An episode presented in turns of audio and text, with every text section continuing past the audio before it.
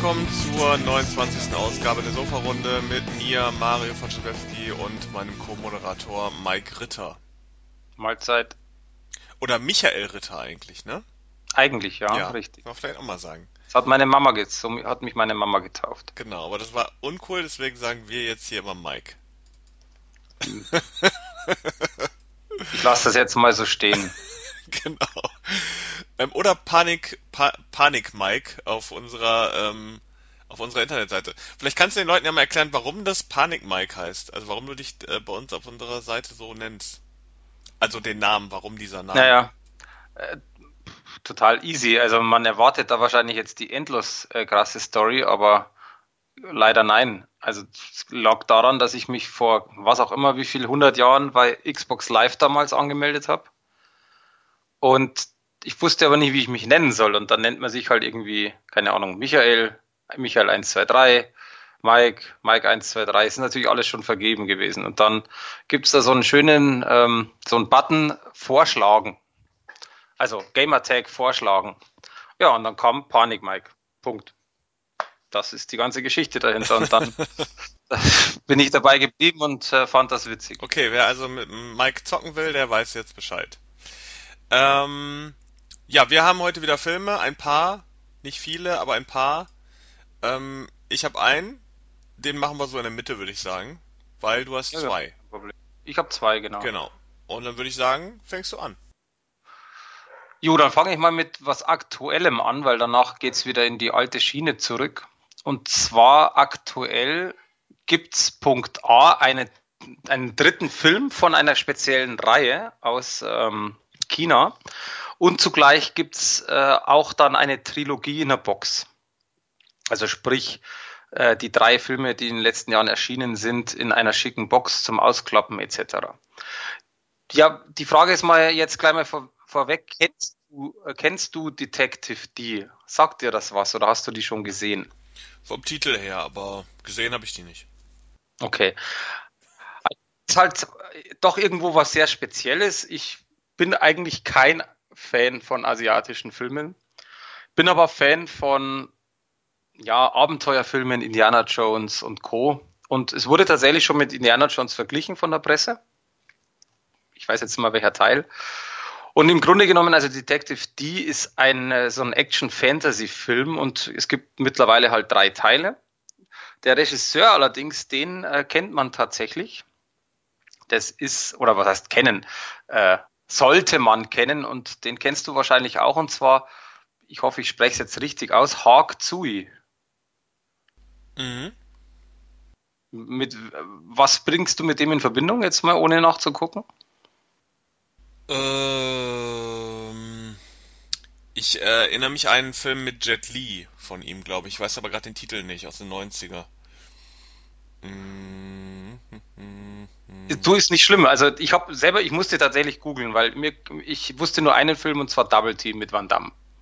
Ah ja, okay. Mhm. Und ähm, danach kamen ja ein paar so Filme, Black Mask zum Beispiel. Ähm, Ich gucke gerade hier nach, die Schwarz, der, ähm, die schwarzen Tiger von Hongkong, genau, den kenne ich. Mit. Okay, den kenne ich zum Beispiel nicht. Aber eben, also Black Mask ist ein ähm, Begriff, äh, Mad Mission, in dem Fall der dritte Teil ist ein Begriff. Also man kennt ihn auf alle Fälle. Der ist auch Produzent von sehr Die vielen Mad. Mission-Reihe auch, okay. Ähm, nur der dritte anscheinend, Ach so, äh, aber okay. bei, der, bei den anderen mitgespielt. Also sprich, er ist eigentlich bekannt. Zumindest, ähm, wenn man die Titel so sieht, kennt man irgendwo äh, die Werke. Und er hat eben auch die Detective D gemacht. Und Detective D ist halt wie oft im asiatischen Kino ähm, eine, eine ziemlich schöne Geschichte, sehr viel Fantasy natürlich, äh, gepaart mit sehr guter Action, mit äh, diese typischen fliegenden äh, Männer, die dann über fünf Meter weit hüpfen können und sonst irgendwas. Das ist halt etwas, was manch, mancher Euro Europäer, nicht jeder, aber mancher Europäer, ups, jetzt bin ich hängen geblieben, äh, nicht so wirklich toll findet. Und ich finde, es passt halt einfach. Also ich bin jetzt auch kein Fan von Actionfilmen, die so unrealistisch sind. Aber dadurch, wie gesagt, dass ja Action-Fantasy ist, auch mit Drachen und sonst irgendwas, passt das wiederum sehr gut. Und ähm, ist eben so, also De Detective D ist quasi so ein Ermittler, äh, so ein kleiner Sherlock, äh, asiatischer Sherlock Holmes, sage ich jetzt mal vorsichtig. Und äh, der dritte Film mit dem äh, kompletten Titel Detective T und die Legende der vier himmlischen Könige Der erschien eben äh, am 25.10 und ist im Grunde genommen wie die anderen Teile auch. Also wer die anderen Teile mag, mag den auch. Das ist einfach so richtig schöne Fantasy, wo man Kopf ausschalten kann, wo man schöne Bilder sieht, alles natürlich schön bunt. Man sieht fliegende Leute, man sieht kämpfende Leute, man sieht irgendwo effekttechnisch äh, ziemlich viel, also eben mit verschiedenen, sei es jetzt Drache und was auch immer für Monster da kommen, ohne jetzt so viel zu spoilern. Und im Grunde geht es eigentlich darum, dass Detective D äh, ist mittlerweile Chef des Justizministeriums und bekommt halt auch eine Aufgabe. Es gibt so ein spezielles Drachenschwert. Das ist die Legende und supermächtig und wie auch immer. Und das soll er beschützen. Und die Kaiserin möchte das aber haben, diese Waffe, weil sie halt dadurch extrem an Macht gewinnen würde. Und dann beauftragt sie quasi einen Führer von der Königsgarde, dem die das wegzunehmen. Und ähm, da er das alleine nicht schafft oder halt alleine nicht machen soll, äh, äh, also eben, die, auf gut Deutsch, die sollen das, die sollen das Schwert bringen und er holt sich quasi mit ihr zusammen halt so ein paar äh, Zauberer, die, die ziemlich mächtig sind, äh, die zwar am Anfang sehr lächerlich erscheinen, aber doch äh, große Macht haben und schaffen das Schwert aber nur indirekt zu klauen und sie empfachen da halt ein absolutes Chaos äh, mit wie gesagt, verschiedenen Fabelwesen etc. Und dann geht halt wieder die Post ab. Das heißt also, es geht ruhig los. Es ist halt eine schöne Geschichte im Fantasy-Bereich und äh, hört fulminant auf mit Effekten und whatever. Also das ist äh, ziemlich krass zum Schluss. Und wie gesagt, man muss diese Art einfach mögen. Ähm, ist natürlich auch der Standard äh, chinesische Humor dabei, der, der wirklich cool ist. Wirklich gute Schauspieler sind drin. Also es passt eigentlich rund um das ganze Paket. Ich bin halt kein Fan davon, aber ich schaue mir sowas auch gerne mal ein, zweimal an. Und deswegen habe ich mir natürlich auch den dritten Teil angeguckt. Und wie gesagt, kurz nach Release des dritten Teils, also ich glaube zwei oder drei Wochen später, kam eben eine Box raus, äh, limitiert mit äh, so einem Pappschuber zum Aufklappen etc., wo alle drei Teile nochmal drin sind von den letzten Jahren. Und ich kann dir wirklich jeden empfehlen, der Punkt A dem asiatischen Kino nicht abgeneigt ist, Punkt B natürlich Abenteuerfilme oder, oder sowas wie ich sage, Indiana Jones ist natürlich weit entfernt, aber geht ganz grob in die Richtung und dementsprechend natürlich auch so ein bisschen Kopf aus Kino, weil man muss da nicht großartig nachdenken, man setzt sich hin, lässt das wirken, schaut sich die schönen äh, Choreografien an und äh, danach sagt man, war cool, doch schön. Deswegen erschien von Koch, sieben von zehn, du bist dran. Ja, ich habe äh, einen Film, auch was Neues, und was Aktuelleres. Der, ja, der erschien am 2.11., also diesen, diesen Monat, nennt sich, zumindest in Deutschland, Strangers at Lake Alice. Ähm, der Originaltitel ist einfach nur Lake Alice. Und ähm, ja, es ist ein Film, der sich, äh, zumindest würde man das meinen, wenn man das deutsche Cover sieht, optisch an ähm, The Strangers anlehnt. Da gab es ja dieses Jahr einen zweiten Teil im Kino und bereits auf DVD. Kritik dazu habe ich auch gemacht, war ziemlicher Schrott. Ähm, dieser Film, der ja eigentlich nur Lake Alice heißt, hat dieses Strangers sich noch schön in den Titel reingebastelt. Zumindest in Deutschland. Denn die Ähnlichkeit der des Killers in dem Film ist, äh, ist mit den, mit den Strangers-Figuren ist wahrscheinlich gar nicht so gewollt, ehrlich gesagt, ähm, weil ich glaube, bei dem Film hat man sich jetzt nicht Gedanken gemacht, ob, ob das irgendwie an den Film des Strangers anlehnt, ähm, weil es den zu der Zeit da auch gar nicht so gab, äh, den zweiten Teil zumindest. Und ähm, aber da es so aussieht, hat man sich gedacht, machen wir das Cover mal so verkauft sich möglicherweise besser. Äh, der Film erscheint nur auf DVD, das ist immer schon mal eine Aussage, ähm, von Mr. Benker Films. Ähm, wovon handelt der Film? Er handelt von einer Familie, die über Weihnachten in eine Ferienwohnung fahren, um dort Urlaub zu machen. Und in dem Ort haben sie auch ein paar Freunde hier und da. Und in diesem, ähm, in diesem Urlaub macht auch die Tochter bekannt, dass sie jetzt verlobt ist mit ihrem Freund, der auch mitgekommen ist. Und parallel dazu gibt's einen, ja, einen Fremden, einen Serienkiller, wie auch immer, äh, vermummt, der äh, diese Familie sozusagen, der dieser Familie nachstellt und irgendwann gewalttätig wird. Es handelt sich um einen Low-Budget-Film, ähm, der schon sehr gut gefilmt ist. Aber, ähm, also spielt auch zum Beispiel Peter O'Brien mit, den kennt man vielleicht von so ein paar Fernsehproduktionen, ähm, wo der doch öfter mal auftaucht. Der spielt hier den Vater. Ähm, der Film an sich sieht ganz gut aus, dafür, dass er ganz offensichtlich wirklich stark low ist. Ähm, aber der Film an sich ist ziemlich am Murks. Ähm, warum ist er das? Weil der Regisseur offensichtlich keine Ahnung hat, äh, was er da dreht. Äh, das merkt man relativ schnell. Der Film verkauft sich natürlich wie ein Slasher-Film. Auf dem Cover ist der Killer groß drauf, unten dann ein Haus und man weiß, okay, es ist die klassische ein Killer stalkt irgendwen, irgendwas in einem Haus äh. Das passiert hier allerdings erst nach 50 Minuten. Also erst nach 50 Minuten kommt dieser Film in irgendeiner Form in Fahrt und das ist halt traurig, wenn man weiß, dass der Film nur 75 Minuten geht. Ähm, diese ganze Hin, dieses ganze Hinarbeiten, was man sonst in Slasher-Filmen hat, dieses äh, einer nach dem anderen stirbt, einer nach dem anderen hat eine Begegnung mit dem Killer, das gibt's hier nicht. Es gibt den Eröffnungskill, der ist noch ganz okay. Dann gibt's 40 bis 50 Minuten lang Quatsch, also wirklich äh, langweiligstes Familienleben in einem Dorf, was einen nicht interessiert. Eine Verlobung, die uninteressant ist. Die Familie wird, obwohl man es versucht, wird die nie wirklich so richtig sympathisch. Und dann eine Viertelstunde vor Ende ähm, geht's dann auf einmal los und dann auch sofort. Also im Grunde besteht dieser Film dann nur noch aus einem Showdown, der jetzt nicht besonders spannend ist, der jetzt nicht besonders gut gemacht ist, der auch nicht wirklich blutig ist. Warum dieser Film tatsächlich ab 18 ist, keine Ahnung. Also ich finde da auch nichts zum Internet. Also da ist nichts ab 18 in diesem Film. Ähm, es wirkt wie eine sehr, sehr runtergebutterte Fernsehproduktion von jemandem, der keine Ahnung hat, äh, wie man Horrorfilme macht. Äh, also ganz ehrlich, so wirkt dieser Film. Ähm, er ist auch nicht trashig, spaßig, weil einfach auch zu wenig passiert. Das Einzige, was ganz nett ist, ist so ein bisschen, wie der Killer aussieht. Das finde ich ganz, äh, ganz nett überlegt. Es gibt ja auch am Ende noch so eine äh, Nummer, ja, wer könnte der Killer sein? Und dann gibt es die Auflösung, aber selbst das ist ein Witz. Es liegt halt auch dran, weil nicht besonders viele Leute in dem Film mitspielen.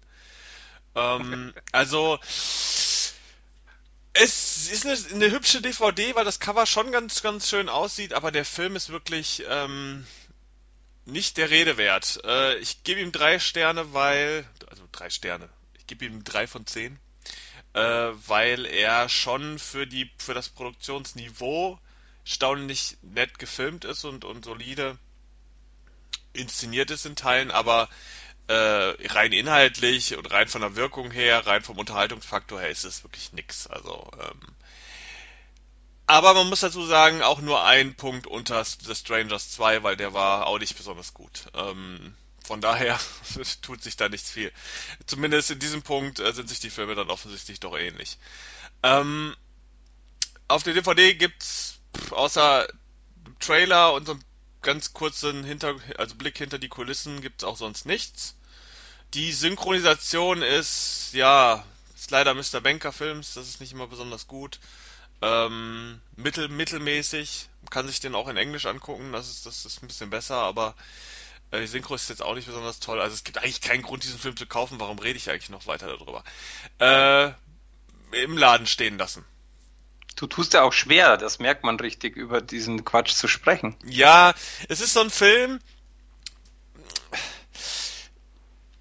Ich hätte gern gehabt, dass der ganz, dass der ganz gut ist. So.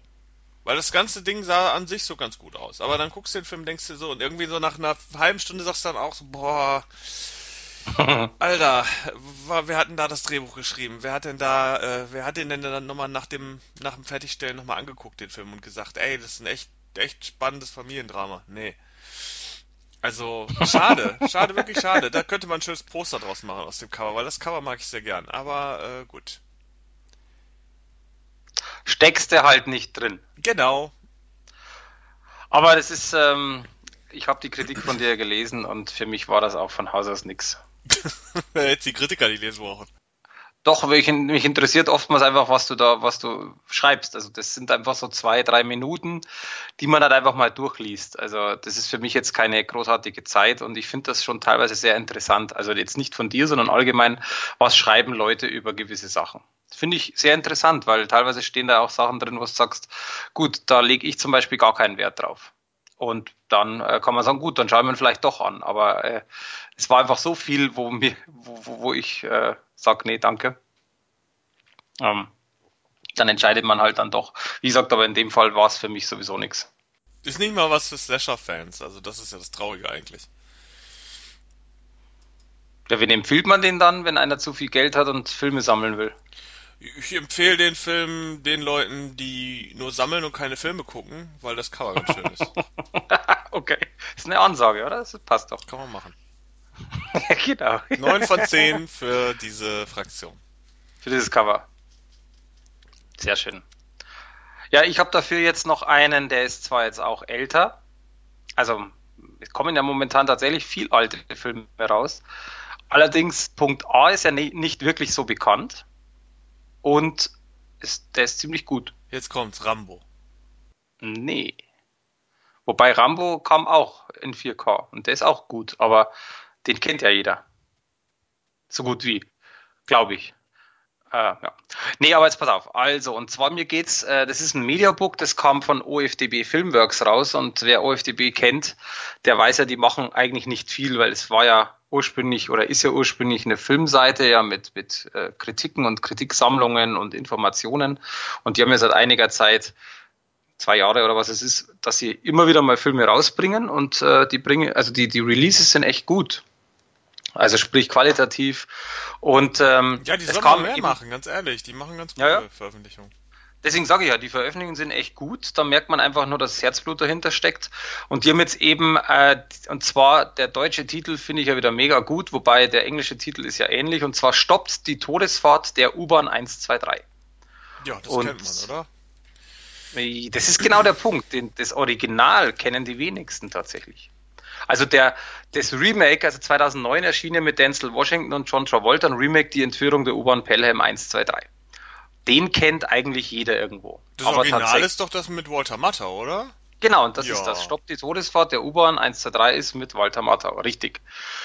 Und ähm, der erscheint jetzt eben, äh, Entschuldigung, erschien jetzt eben im, im Mediabook und ähm, kurz worum geht's, das ist, also falls jemand beide Filme tatsächlich nie gehört hat, mag ja durchaus sein, es geht im Grunde genommen da, darum, dass eine U-Bahn von New York quasi ihren normalen Weg fährt und äh, in einer Station vier Verbrecher einsteigen und quasi den Zug in Anführungszeichen entführen, äh, was man beim Zug ja nicht einfach so machen kann. Man kann ja nicht sagen, jetzt biegst du hier links ab, sondern die fahren halt einfach und im Grunde genommen halten die zwischen zwei Stationen im Tunnel an und äh, funken dann natürlich mit der Station und sagen halt so, so von wegen Polizei, bla bla bla, kommt ja auch nicht runter, sonst erschießen wir die Geiseln und wir wollen eine Million Lösegeld. Ganz einfach.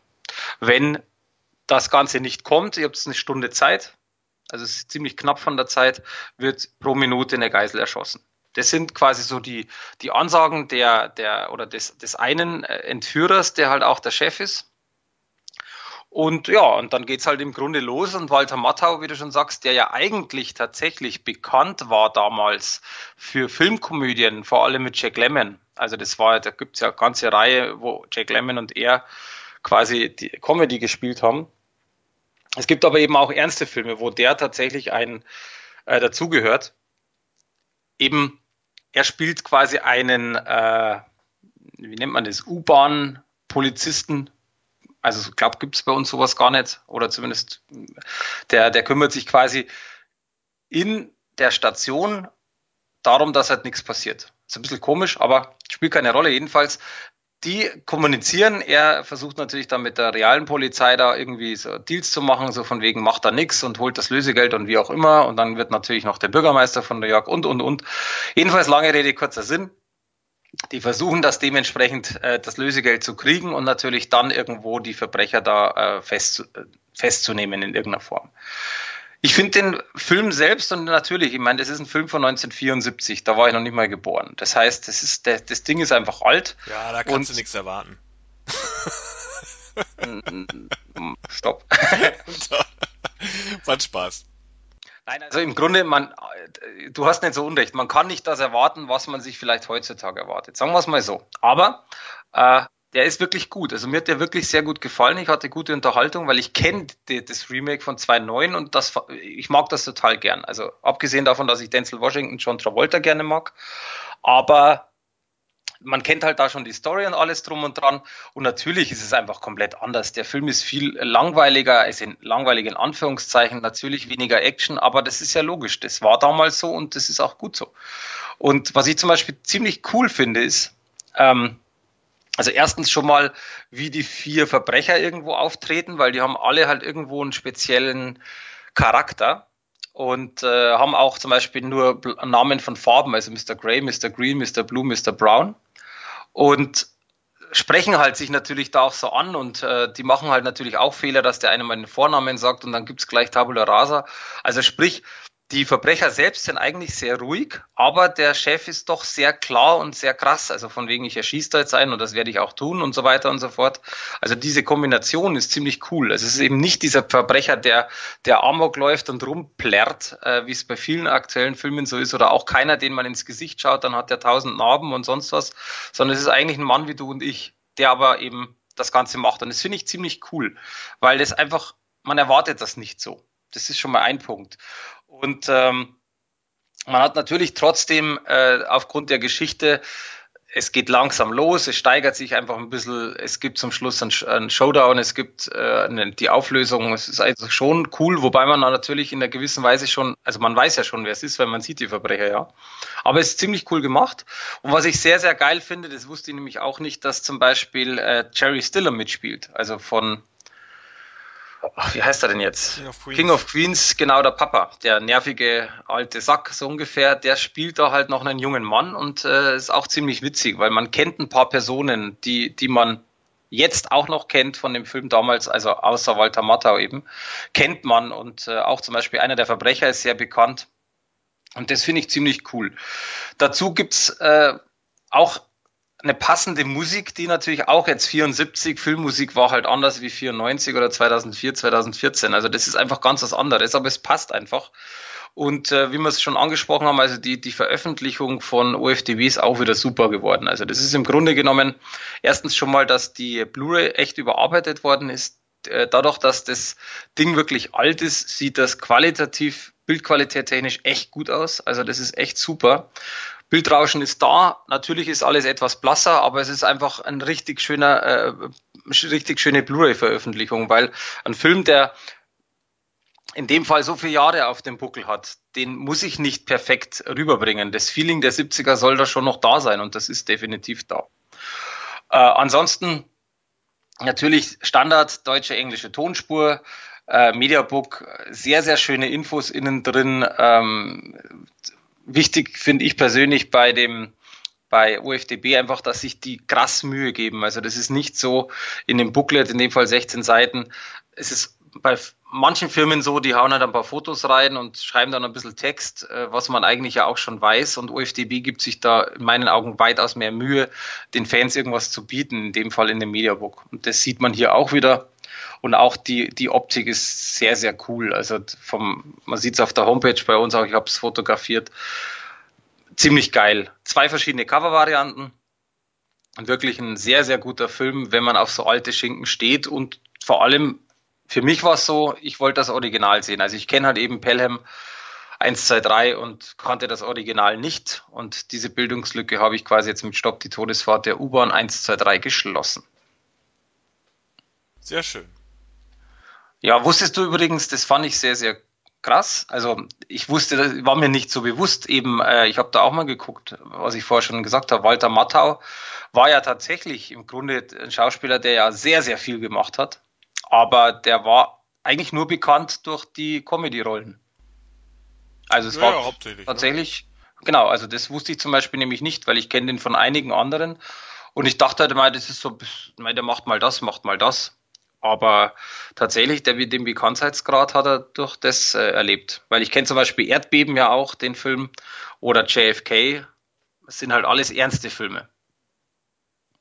Aber gut, äh, heißt ja nichts. Also das finde ich ja sehr positiv.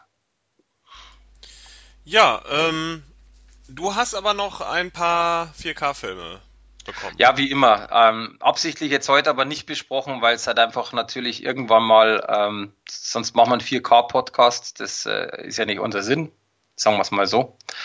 Deswegen, es kam einiges raus. Die Kritiken selber könnt ihr äh, auf alle Fälle alle dementsprechend bei mir äh, nicht bei mir auf der Homepage, Quatsch, bei uns auf der Homepage beziehungsweise im Artikel auch äh, lesen. Mario verlinkt die wieder. Aber was äh, deswegen, also Rambo 1 und 2 und 3, also die ersten drei kamen in 4K. Und ein paar kurze Worte dazu. Rambo, glaube ich, muss man nichts, äh, glaube ich, nichts dazu sagen. Man mag oder man mag sie nicht. Aber die Qualität ist echt gut. Also vom ersten ist noch, ich sag's mal vorsichtig, relativ das sieht besser aus, das Bild, aber das ist halt einfach auch noch ein bisschen verwaschen und ich glaube dadurch, dass Rambo ursprünglich als allererstes ja gar nicht als Trilogie geplant war, sondern einfach man macht einen Film über einen Kriegsveteran, der ja eigentlich in Richtung Drama geht und nicht Action, ähm, merkt man einfach noch, dass es ein bisschen billiger äh, produziert war und bei Rambo 2 und 3 sieht man die Bildqualität äh, schon enorm. Also sehr natürliche Farben und es ist ja mit Afghanistan im dritten Teil zum Beispiel Landschaften mega gut. Also auch Studiokanal hat da wirklich sehr, sehr, sehr schön, ähm, sehr, sehr schöne Arbeit geleistet, weil man halt einfach auch wirklich merkt, dass da was, ja, da ist einfach was passiert. Da, da, das ist nicht einfach nur irgendwie ein Release, sondern ja, du weißt, was ich meine. Das, das lohnt sich da abzugraden, sagen wir es mal so. Und äh, der, der letzte im Bunde ist äh, Philadelphia. Den kennt man ja auch mit Tom Hanks als äh, quasi Anwalt, der AIDS hat und gegen seine Kanzlei vorgeht, die ihn quasi rausgeschmissen haben. Und auch da ist es so, da ist die Überarbeitung sehr gut geworden. Natürlich grandioser Film. Und man merkt es halt vor allem zum Schluss, wenn er eigentlich schon von der Krankheit dahin gerafft wird, wie krass das aussieht. Also äh, dadurch, dass es ja auch im Grunde genommen ein Drama ist, äh, brauche ich jetzt nicht die mega Bildqualität, äh, weil ich keine Landschaftsaufnahmen nix habe. Aber dafür sind halt, ist halt die Optik einfach von, von den Nahaufnahmen der Gesichtern irre. Also auch sehr gut gemacht. Ja, eigentlich will ich gar nicht mehr dazu sagen, weil das ist, wie gesagt, da gibt's, es gibt so viele, es kommt noch so viel raus und deswegen könnte man sich da zu Tode unterhalten, was 4K angeht. Ganz genau. Ähm, damit wären wir dann sogar schon bei den News. Und die bestehen eigentlich heute nur aus gestern. äh, also äh, zum Zeitpunkt der Aufnahme äh, sind gestern diverse Sachen passiert und erschienen, die ich mal ganz kurz anreißen will. Eine Sache, die Mike nicht als News empfunden hat. Ich erkläre dir gleich warum, wenn, dann musst du schon richtig sagen. Ähm, Stan Lee ist gestorben. Und zwar gestern. Zumindest wurde es gestern angekündigt, aber ich glaube, es ist auch gestern passiert.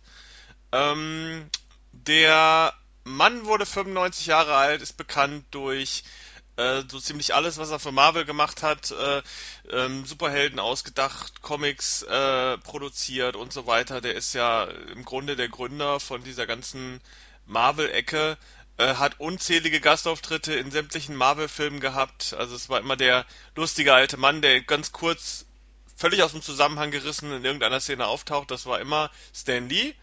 Und äh, den hat's leider letzt, ähm, gestern erwischt mit 95 Jahren. Ist sehr alt geworden tatsächlich, ähm, was ja gut ist. Ähm, 1922 geboren und äh, bis jetzt durchgehalten. Ähm, war ein bisschen abzusehen. Man hat ja immer wieder mal gehört, dass er irgendwie ins Krankenhaus musste und so weiter in den letzten Monaten.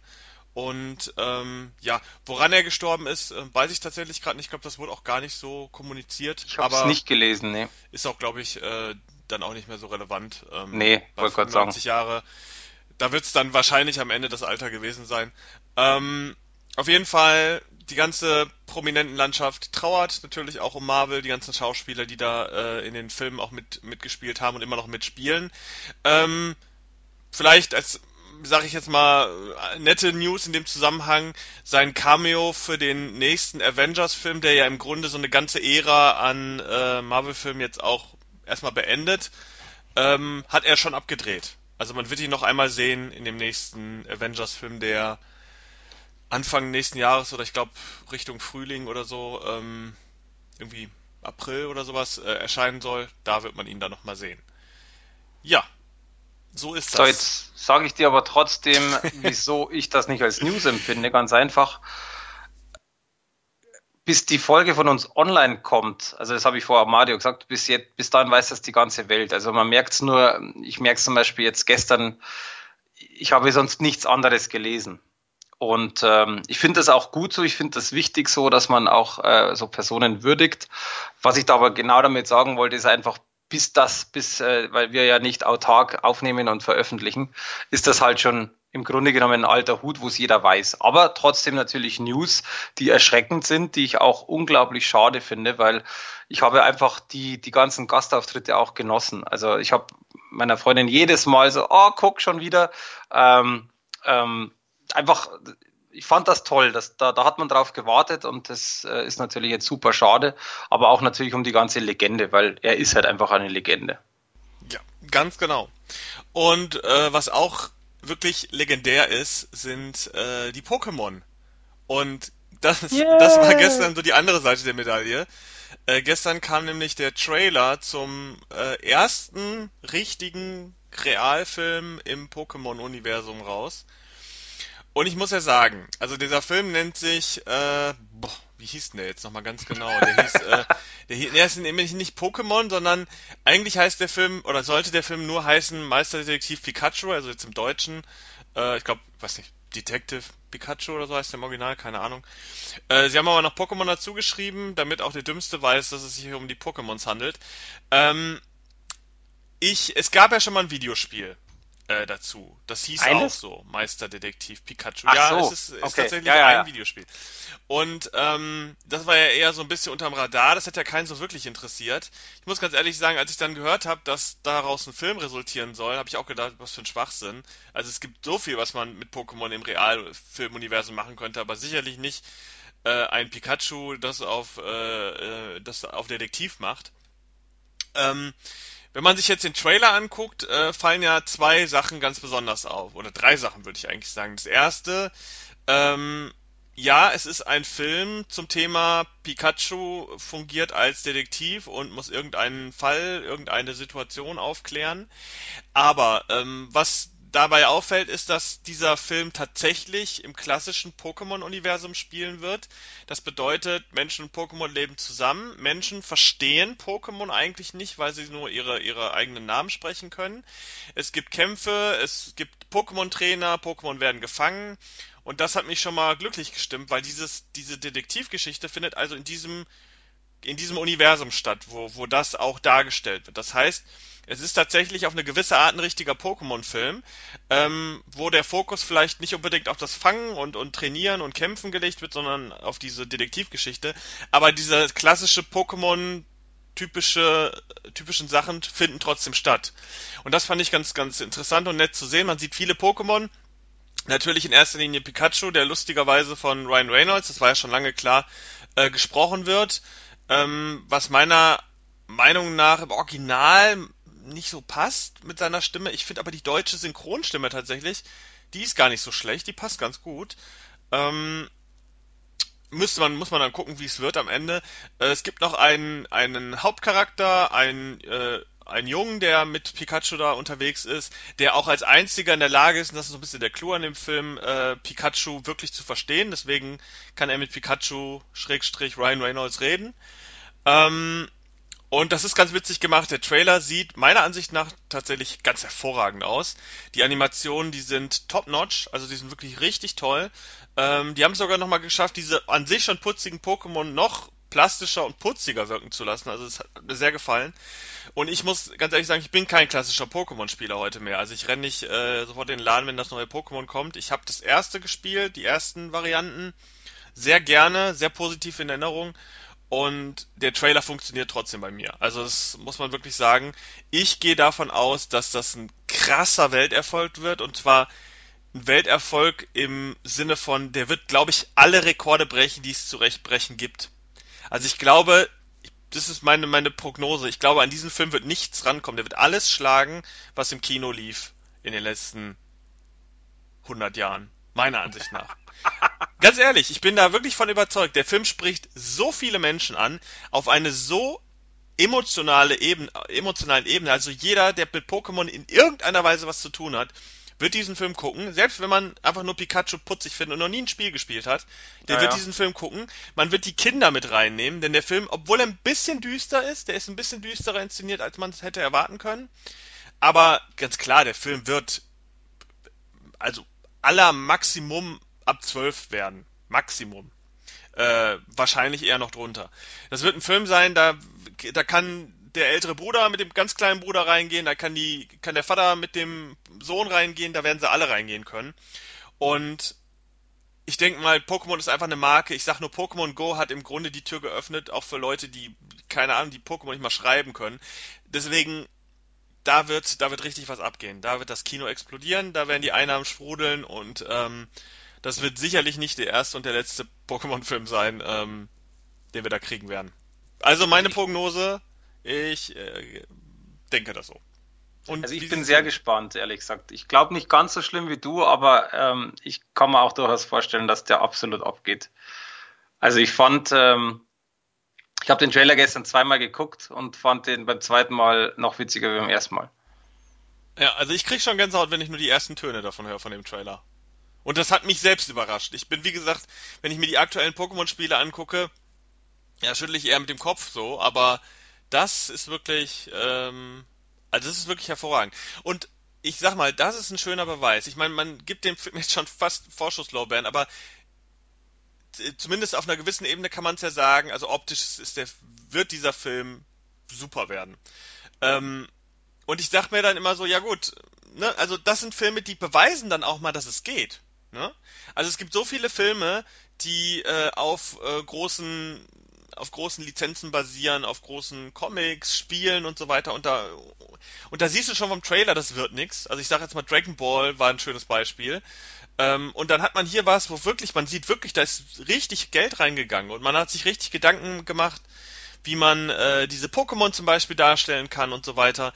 Ähm, also absoluten Respekt. Ich bin wirklich gespannt auf den Film. Ich hoffe wirklich, dass dieser Film auch inhaltlich überzeugen kann. Ähm, und zumindest, dass er ein guter Kinderfilm ist. Weil das ist, ist glaube ich, das Mindeste, was dieser Film dann auch äh, theoretisch erf äh, erfüllen muss, wenn man schon so eine Figur wie Pikachu auch in den Vordergrund stellt. Ich muss ganz ehrlich sagen, ich habe immer ein bisschen gehofft, dass dann doch vielleicht mal ein Film rauskommt, der wirklich auch diesen Grundgedanken auch der Fernsehserie aufgreift und der Videospiele.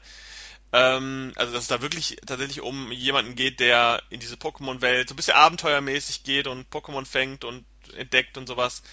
Ähm, ich bin wirklich gespannt, welchen Anteil das in dem Film dann ausmachen wird. Äh, man hat ja schon, man sieht ja schon im Trailer, es gibt so, keine Ahnung, offensichtlich so Käfigkämpfe und so zwischen Pokémon und sowas. Also äh, sehr, sehr, ich bin sehr, sehr gespannt. Äh, was natürlich auch interessant ist, ist ein amerikanischer Film. Also äh, da gibt es zwar den einen oder anderen Asiaten zu sehen im Trailer, aber äh, es ist schon eine amerikanische Produktion. Also da geht man auch voll auf die Masse.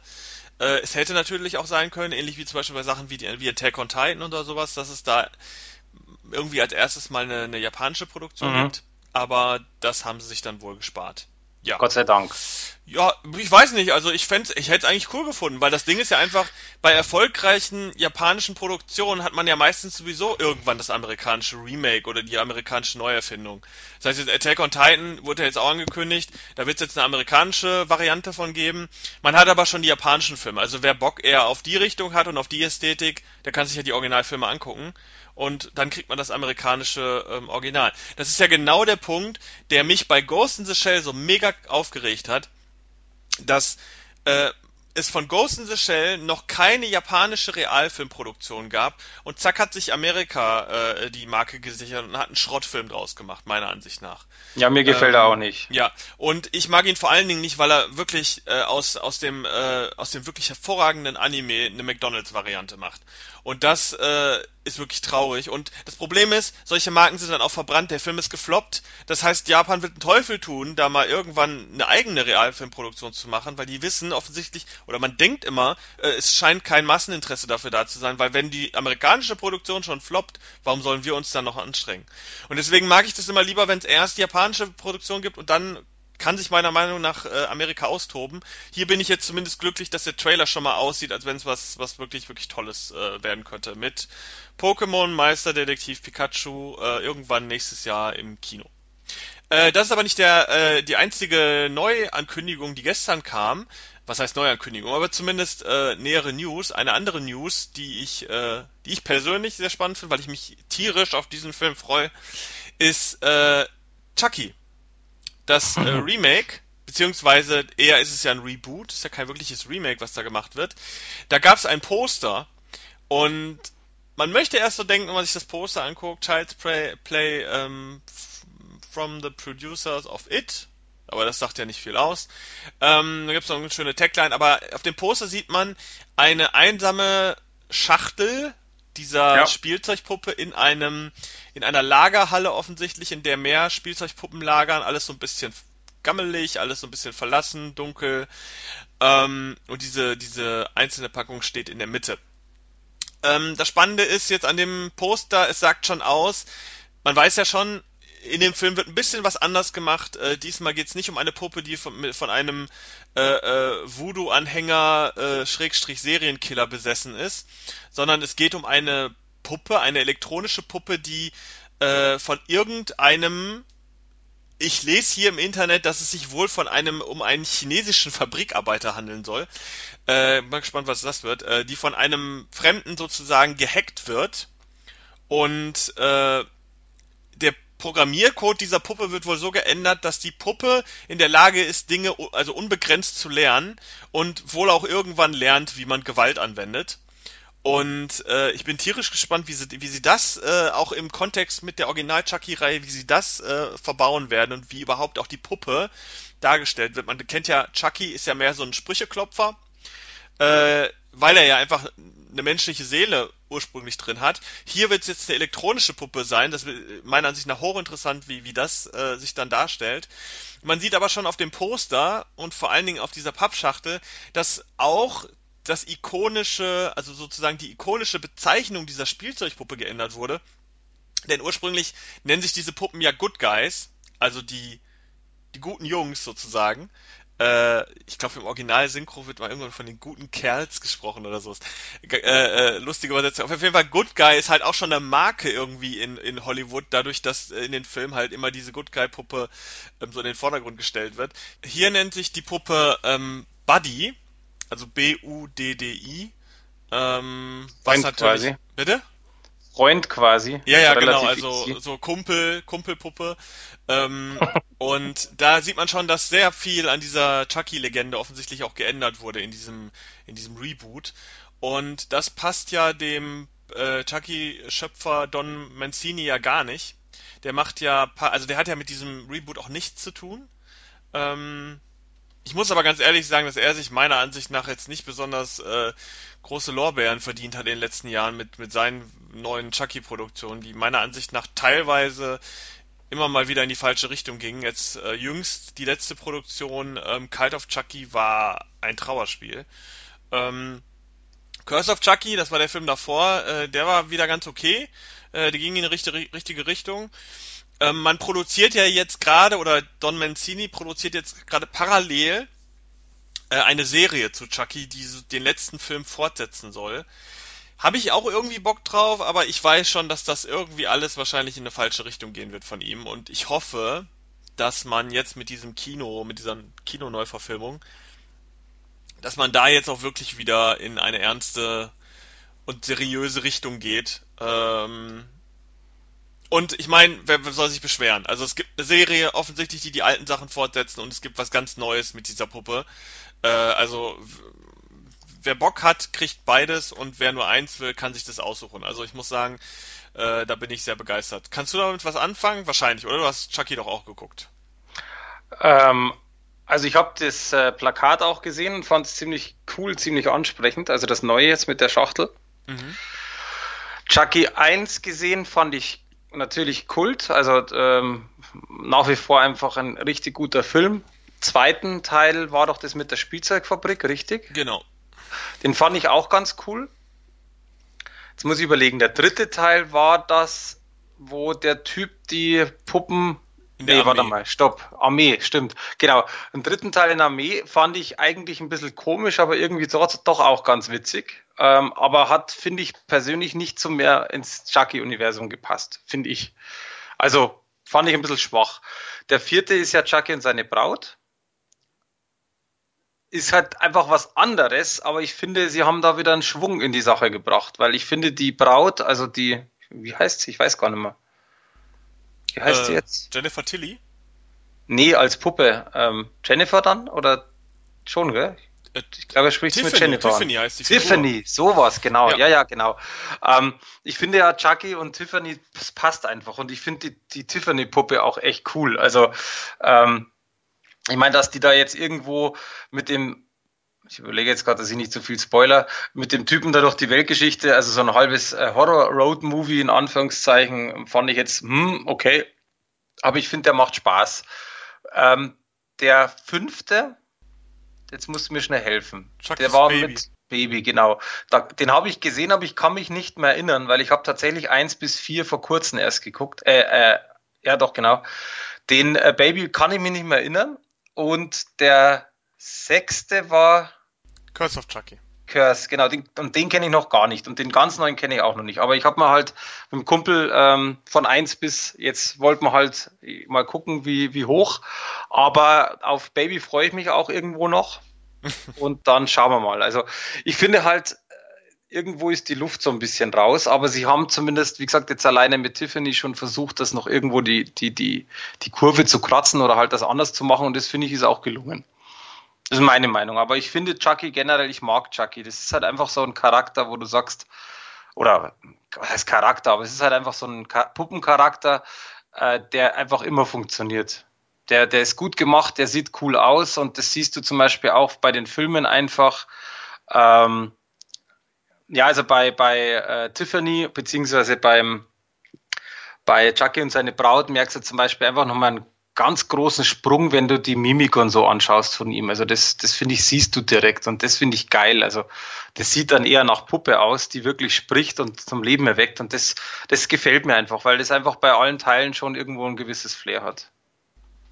Ja, ich habe immer ein Problem damit, wenn Chucky in zu absurde Szenarien gepackt wird. Das ist eigentlich immer das Problem. Also äh, ich finde Teil 1 und 2 finde ich großartig. Teil 3 finde ich eigentlich auch noch gut, äh, weil ich finde auch, ich finde ihn vor allen Dingen vom Design her da am besten.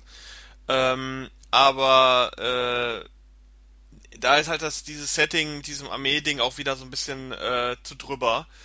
Ähm, Teil 4, meiner Ansicht nach, funktioniert dann trotz dieser weiblichen Puppe irgendwie besser, weil der weil das Setting da wieder eher funktioniert. Das ist zwar halt ein Roadmovie, aber es ist halt ein Roadmovie, wo ja im Grunde einfach nur zwei Teenager so durchbrennen wollen und diese Puppen einfach mit dabei haben.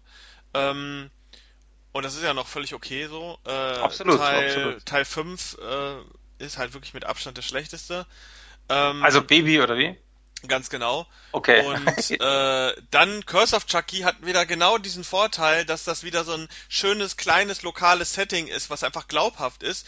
Und das wird dann bei, mit äh, Cult of Chucky wieder aufgebrochen, wo ja alles in einer Irrenanstalt spielt, wo man denken würde, okay, Irrenanstalt kann man machen, aber die Irrenanstalt sieht halt aus wie ein Science-Fiction-Labor.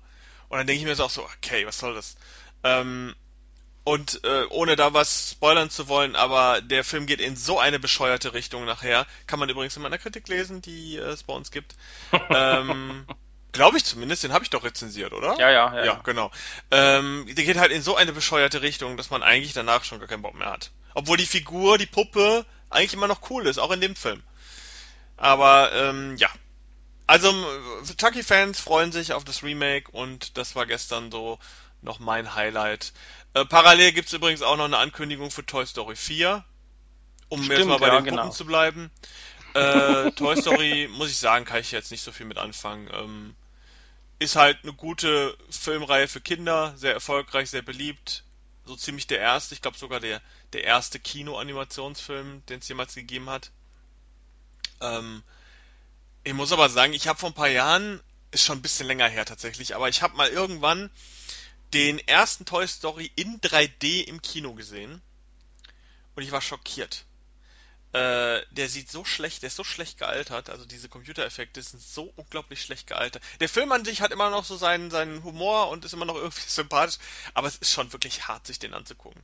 Und dann war der damals noch in 3D, es war so eine Sonder, Sondervorstellung irgendwie. Ähm, das war schon hart. Aber wer Bock drauf hat, Toy Story 4 startet, soweit ich das gelesen habe, sogar am gleichen Tag wie Chucky. Komisch. Kino. Ja, aber wer, kommt denn auf so eine Idee? Also ganz ehrlich. Äh, also warum? Spaßiges Marketing. Gehen die, gehen die Eltern dann, die Eltern gehen dann in Chucky und die Kids, die werden dann in Toy Story 4 abgeliefert. Zum Beispiel. Wäre witzig, tatsächlich. Wär witzig. Ja, ja, zum Beispiel. Ja. Du, ähm, man steckt ja nicht drin. Also ich mag zum Beispiel, ich finde äh, Toy Story mega gut, wobei ich finde, ich fand den dritten, der war dann eher schwach. Aber ich mag trotzdem die Teile. Ich mag die Figuren da drin. Ich mag einfach dieses rasante, dieses dieser Actionanteil im Ich mag ersten eigentlich Teil. nur die so. Kartoffel da. Wie heißt die noch? Ach Gott, keine Ahnung. Ich, Mr. weiß ich nicht, aber irgendwie sowas. irgendwie sowas. Ja, also Mr. Potato Heads, glaube ich, Ja, auf Englisch, genau. auf Deutsch haben sie es ja ein bisschen wie auch immer übersetzt. Ähm, ja, ich finde die alle ganz cool. Also auch Woody und, und natürlich Buzz. Mega geil, aber ich bin ja generell so ein, so ein Kino, äh, nicht Kinofilm, so ein Kinderfilm-Junkie. Also ich mag die ja alle irgendwo. Ja, ähm, das Ich bin war's gespannt. von uns dann schon heute mit, äh, mit den News und mit den Filmen. Ähm, nächstes Mal habe ich auf jeden Fall mehr äh, an Kritiken. Äh, ich habe den, den Stapel, den ich jetzt noch für November habe, den habe ich noch nicht anrühren können. Ähm, und nächstes Mal gibt's dann eine geballte Dezember-Ausgabe mit ganz viel Kram. Und definitiv mit einem Spiel, das kann ich jetzt schon versprechen. Ja, vielleicht gibt's bei mir auch ein Spiel. Mal gucken. Ich äh, habe da noch ein paar auf dem auf dem Stapel gerade. Äh, da gibt's dann Dezember gibt's dann die dicke, die große dicke Sendung. Da könnt ihr euch schon mal drauf auf Der vorbereiten. Weihnachts die Weihnachtssendung mit dem dicken Sack. Genau. Damit sage ich Tschüss und bis zum nächsten Mal. Servus.